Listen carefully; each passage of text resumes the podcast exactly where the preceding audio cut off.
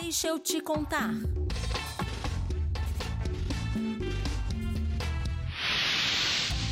Com Lula e Dilma, as micro e pequenas empresas foram valorizadas. O ex-presidente Lula sancionou em 2006 a Lei Geral das Micro e Pequenas Empresas, conhecida como Lei do Super Simples. Essa legislação estabeleceu um regime tributário diferenciado com a unificação e simplificação de oito impostos, reduzindo a carga tributária em até 67%.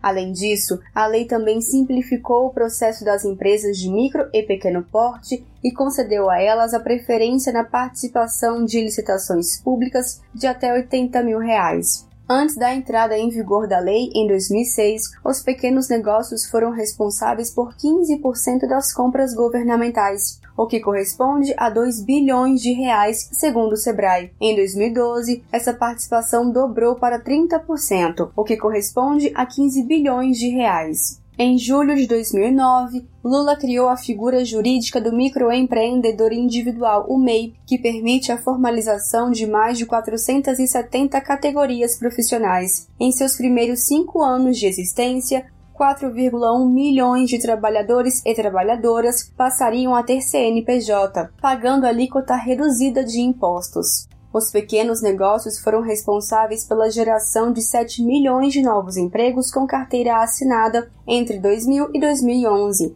fazendo com que se consolidassem como os principais empregadores da economia formal.